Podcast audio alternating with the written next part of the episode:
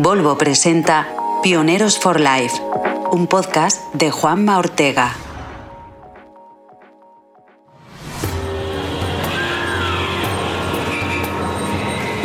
En el corazón de la India, en Bombay, existen dos mundos paralelos. La vida en las calles y la vida digital. Esta es la historia de Mira, una niña valiente que navegó entre ambos mundos. Tenía solamente ocho años, era pequeña en tamaño, pero de un espíritu vasto e inquebrantable. Ella es huérfana, pero supo sobrevivir en el caos de las calles que se convirtieron en su hogar. Don Bosco, una ONG dedicada a apoyar a niños en situación de vulnerabilidad, la encontró. Gracias a la tecnología avanzada, ganaron su confianza y registraron a Mira en su base de datos biométricos. Así, le proporcionaron una identidad digital y pudieron hacer un seguimiento de su salud, de las vacunas que había recibido y si tuviera ayuda de otra ONG, sabrían quién es ella. De la noche a la mañana la pequeña Mira ya no estaba sola. Se convirtió en parte de una gran familia y fue acogida. Pero el mundo de Mira no es todo idílico. Y esta tecnología avanzada que le proporciona una oportunidad también puede exponerla a nuevos peligros. Las mafias locales acechaban como lobos hambrientos, y Mira, que aprendió rápidamente a identificarlos, valiente y resuelta, escapó subiéndose a un tren abarrotado.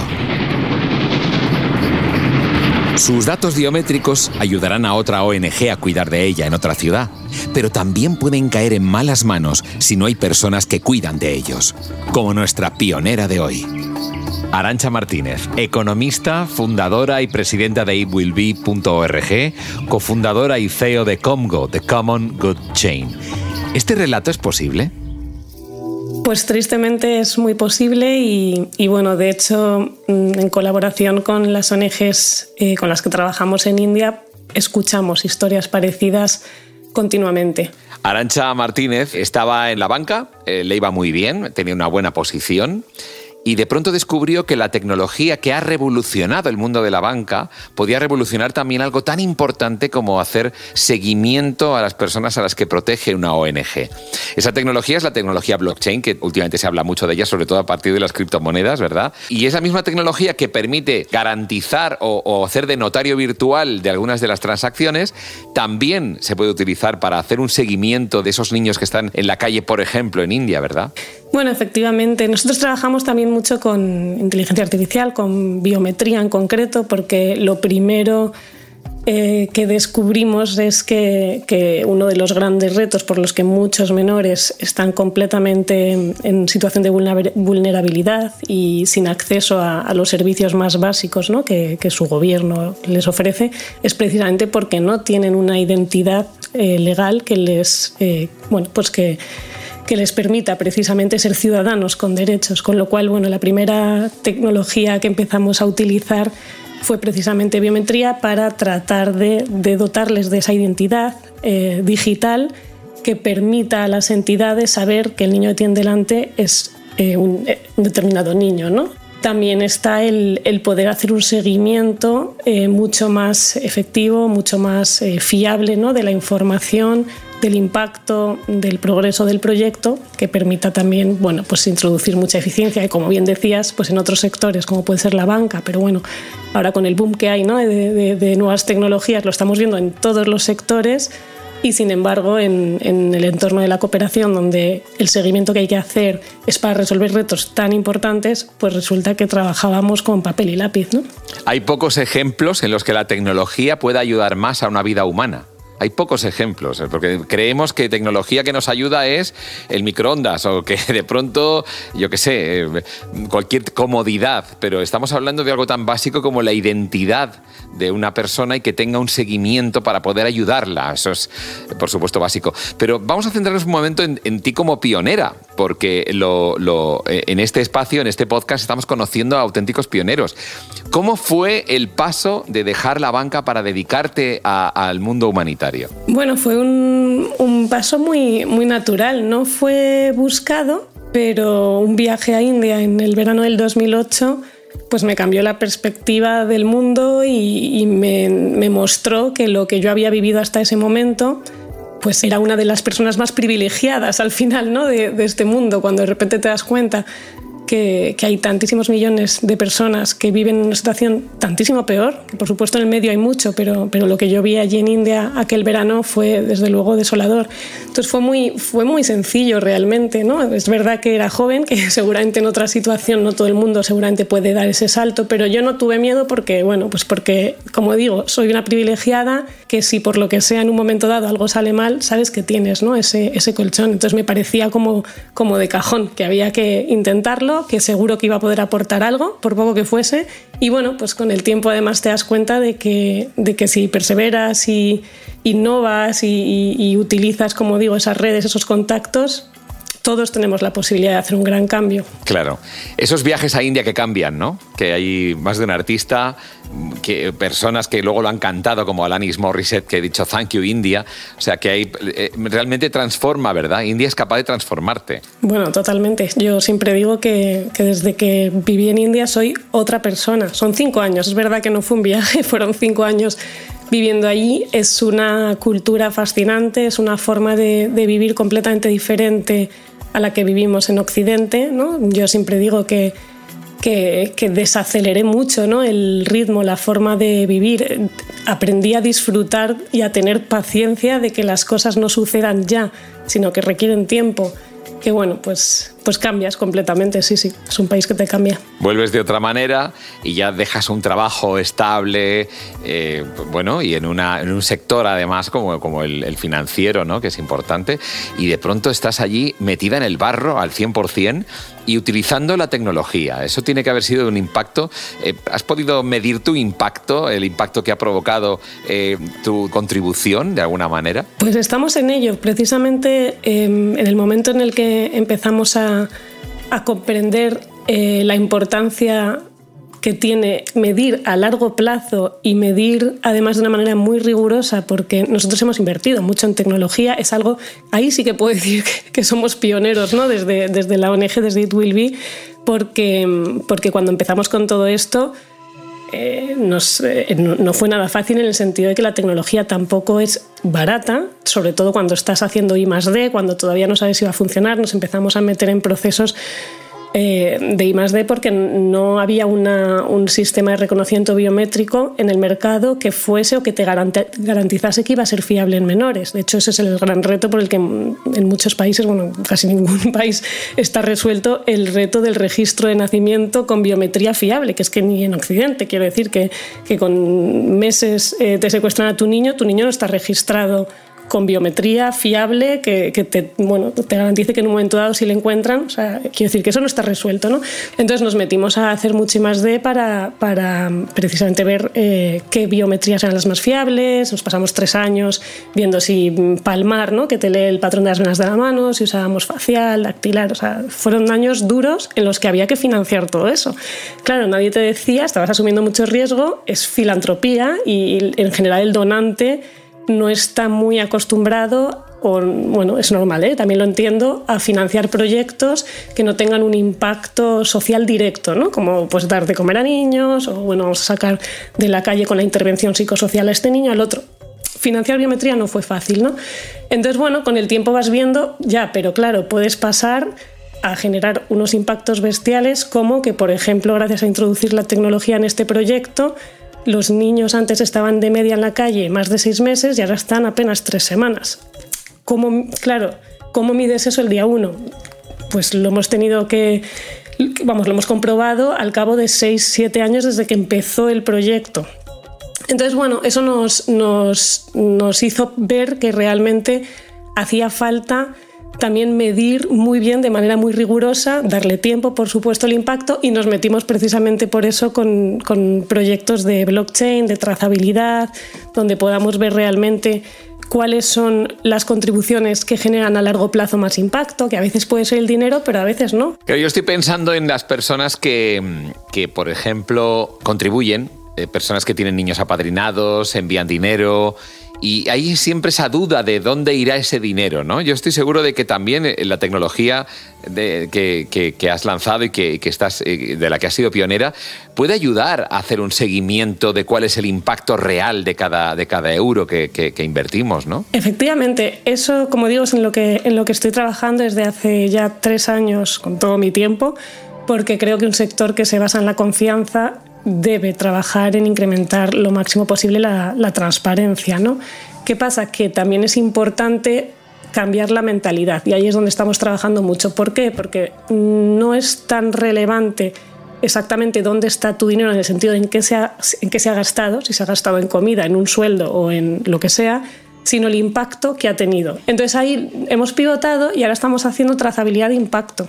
Trazabilidad de impacto de tal manera que tú, cuando el proyecto al final se mida, ¿no? se complete, se certifique por parte de los usuarios en terreno, realmente se haya generado impacto y se pueda certificar, que efectivamente esa, esa tokenización que utilizamos te sirva para ir hacia atrás y repartir ese impacto de manera proporcional a todo el que ha contribuido a que se genere. Entonces, bueno, no vas a recibir lógicamente la información del impacto que ha tenido tu contribución el día 2, pero entendemos que tiene más sentido que sepas que tu dinero contribuyó a X eh, cambio en la vida de una persona que no que se gastó en comida, porque de hecho que se gaste tu dinero en esto o lo otro no te garantiza que esté teniendo ningún impacto al final, ¿no? Con lo cual ahí es donde estamos trabajando ahora mismo. Desde luego hablamos de una ampliación de conciencia importante, ya no solamente a nivel de darnos cuenta de lo que está ocurriendo en otro país, sino además de las cosas que podemos hacer para que a su vez vosotros, las personas que os dedicáis, podáis ayudar mucho más, ¿no? Es como un paso más, añadir un paso de conciencia más, ¿verdad? Efectivamente, yo es que creo que, que hay que hacerlo que es urgente, que ya no, no podemos pensar en, la filantropía como algo que, hago porque me hace sentir bien, porque tengo esa sensación de que acabo de, de donar y este chaval o en esta emergencia. Está bien, eso es importantísimo, por supuesto, pero tenemos ahora mismo unos problemones eh, sociales y medioambientales tremendos, o sea, no, no se van a solucionar con, con proyectos mm, de acción bueno, pues más asistencialista. Eso, eso hay que hacerlo, no digo que no haya que hacerlo ni mucho menos, pero sí tenemos que pensar en el largo plazo y hay que innovar en ideas mucho más potentes eh, que, bueno, pues que, que, que, sea, como digo yo, no vamos a solucionar los retos persistentes con soluciones que llevamos probando décadas. Vamos a ir a probar nuevas y a ser un poquito más ambiciosos y a colaborar por, por, apoyar esos proyectos largoplacistas que resuelvan los problemas. Pero claro, ahí necesitamos que también la ciudadanía, la sociedad, bueno, pues se conciencie, colabore, contribuya y de alguna manera dé más flexibilidad y libertad a los expertos en, en, estos ámbitos y para eso, por eso digo que es importante esa concienciación de que te importe el impacto final y no tanto en qué se gasta su dinero no lo inmediato, ¿no? Esto es como lo de darte agua o decirte dónde está la fuente, lo de darte un pez o decirte dónde pescar o cómo pescar, es un poco lo de siempre, ¿no? Cuéntame, cuéntame sobre Congo. ¿En qué estás? Pues esto es una plataforma, Congo es una plataforma que, que precisamente utiliza estas, estas tecnologías ¿no? más, más disruptivas para tratar de hacer ese, ese, cambio hacia un sistema donde realmente a las personas y a las, y a las organizaciones se las valore no únicamente por, por, la riqueza que acumulan para ellos mismos, ¿no? porque ahora mismo piensas en, en, bueno, pues cuando quieres valorar ¿no? si una empresa va bien, si va mal, si una persona le va bien, le va mal, ¿en qué nos fijamos? Nos fijamos en las cuentas de explotación, nos fijamos en sus cuentas de Instagram a ver si tienen una casa aquí o allá o un coche X o si ganan esto o lo otro. ¿no? Y nosotros, o los followers. Claro, nosotros queremos mover un poco eh, la sociedad hacia un sistema donde además de, que se les valore por lo que, por lo que generan ¿no? para ellos mismos, que también se ponga foco y se valore el, precisamente la contribución, la riqueza que generan para los demás, para la sociedad, para el medio ambiente. Y entonces, gracias a la labor que hacemos en Congo, lo que estamos eh, permitiendo es que empresas puedan eh, trazar las estrategias de impacto con todos los indicadores de medición de manera muy rigurosa, que no solo puedan trazarlos en el tiempo, de manera además el sistema te va permitiendo con notificaciones que no se te olvide cuando tienes que ir recogiendo cierta información.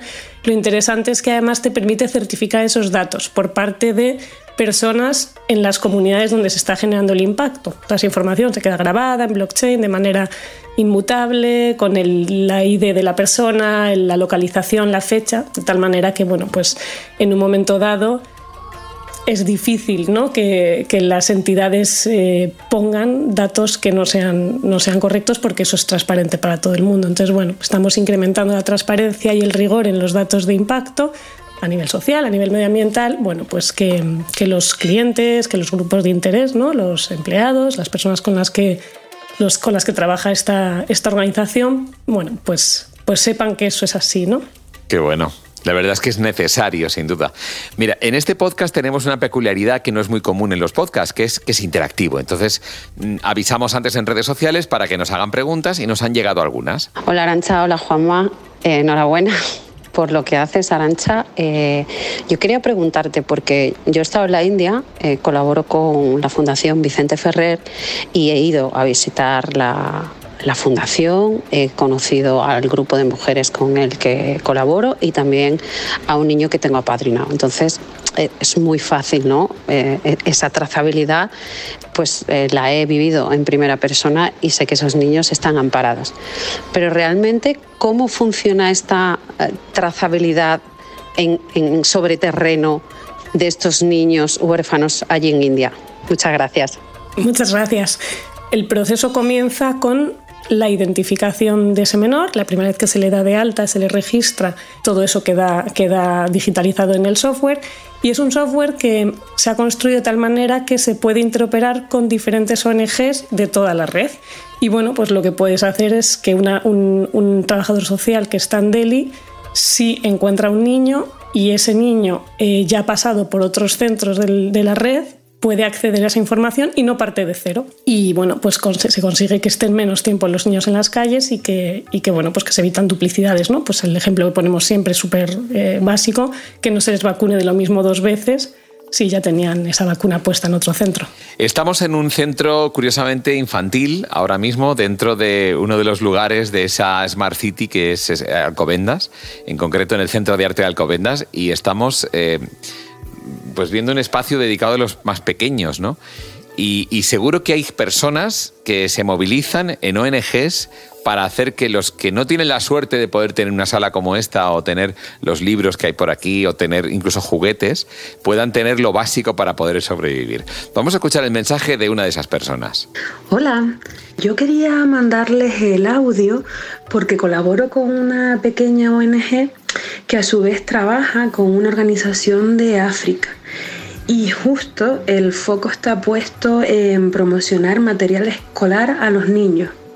Entonces, claro, eh, me surge muchas necesidades y estamos tratando de empezar a implementar la digitalización y esto del blockchain aplicado al campo de lo social me parece una idea increíble.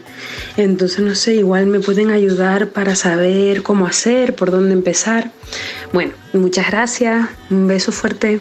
Bueno, mi recomendación siempre es eh, primero hacer un esfuerzo por transformación cultural ¿no? y dotar a, las personas del proyecto, que además ya no es solo la ONG, es que en las ONGs el impacto se genera con una comunidad ¿no? de colaboradores, de donantes, de personas en el terreno, etcétera. ¿no? Incluso los propios usuarios en muchos casos requieren, por ejemplo, certificar un dato o acceder a decir que sí, que recibió esta ayuda, la otra. Y un tema que nos preocupa y que estamos dándole ahora también muy duro y acompañando a ONGs en, en esa materia es en formación en derechos digitales. Porque como digo, es que ya no va solo de digitalizarse o no, es que ya el mundo es digital y si no somos conscientes de los derechos de nuestros propios beneficiarios en el ámbito digital, no los vamos a poder proteger. Claro, al final nuestro sector es el que ha trabajado eh, tradicionalmente por eh, contribuir a, que se protejan, ¿no? que se, no se vulneren los derechos fundamentales de las personas. Ahora también hay que hacerlo en el ámbito digital. Claro, estamos en un nuevo, en un nuevo ámbito. Qué bien. Em, y para acabar, hay otra consulta que te quieren hacer que dice así. Hola, yo trabajo de teleoperador y además en recobro. Podéis imaginar que no es nada gratificante Necesitamos mucha empatía y desconectar el trabajo de lo emocional. La verdad que yo siempre he querido dedicarme a algún trabajo donde pueda ayudar a los demás, pero no sé cómo hacerlo. Me da vértigo dejar un trabajo estable y tu ejemplo es muy motivador, Arancha, la verdad. ¿Cómo hago? ¿Qué consejo me puedes dar? Venga, gracias. Bueno, yo aquí lo primero que diría es que todos tenemos un, poder y que muchas veces no es necesario dejar todo e irte ni mucho menos a India ni a ningún otro sitio. Quiero decir que al final el impacto social lo podemos generar en nuestro día a día en todo lo que hacemos, ¿no? en casa, en nuestro trabajo, yo creo que son muy importantes y cada vez más los, lo que llaman intraemprendedores, ¿no? que son bueno, pues estas personas inquietas que ven un problema y lo quieren cambiar, pero que no necesariamente emprenden un nuevo proyecto, sino que dentro de sus empresas, con los recursos y estructura de sus empresas, proponen una idea para darle la vuelta, para cambiar el modelo, para hacer un proyecto que tenga mucho más impacto. ¿no? Entonces, lo primero es preguntarse, ¿puedes hacer algo por cambiar algo dentro de tu empresa que le dé la vuelta al asunto? Lógicamente no siempre depende de nosotros y en ese momento en el que ya tus valores no están alineados con los de la empresa, pues ahí no te queda otra que, ir buscando otro trabajo. A mí desde luego me ha compensado y, creo que, que, estamos aquí durante un tiempo de paso y, que no, puede, no podemos ¿no? Eh, tomar una mala decisión que nos lleve a que ocho horas al día las estemos dedicando a algo que no solo no nos gusta, sino que lo que estamos en contra. ¿no?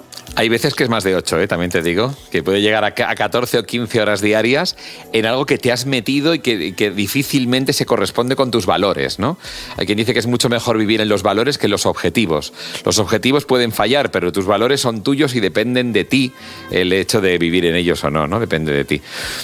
De verdad, Arancha, hablar contigo siempre es muy motivador, es muy inspirador. Estoy convencido de que habrá muchas personas que que sentirán la necesidad ahora de, ser pioneros en, en, su ámbito, de iniciar un camino que, que, lleva eh, no solamente a la felicidad personal, sino también a mejorar el mundo y, utilizar la tecnología, que, estamos todo el día pegados a la tecnología, que tenemos los smartphones, los móviles, tenemos todo tan pegado a nuestra vida que, es un... yo creo que lo, más, lo más fácil, ¿no? Ahora mismo lo más fácil es utilizar la tecnología para, para ayudar a los demás, ¿no, Arancha? Sí, yo creo que, que ahora mismo estamos en un momento mm, histórico, ¿no? En el que la tecnología puede contribuir a solucionar muchísimos problemas. Y hablando de tecnología aplicada a mejorar la vida de las personas, estoy en una, bueno, de hecho estoy en una pequeña ludoteca infantil dentro del Centro de Arte de Alcobendas, que es una ciudad que está despuntando precisamente por utilizar la tecnología para mejorar la vida de las personas,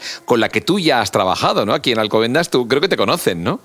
Sí, me conocen porque hace ya, pues igual hace tres años, cuando empezamos con el proyecto de blockchain, de trazabilidad, y, fueron de los primeros en creer en, que lo que estamos haciendo tiene un potencial, ya no solo efectivamente para el ámbito del tercer sector, ¿no? de las ONGs, sino que vieron muy claro que que estas tecnologías para, por ejemplo, trazabilidad y la responsabilidad ciudadana, ¿no? Para, bueno, incluso también, ¿por qué no? Para, para incrementar la transparencia, ¿no? En dotación de subvenciones, en lo que sea. O sea, lo vieron muy claro y tuvimos conversaciones muy pioneras.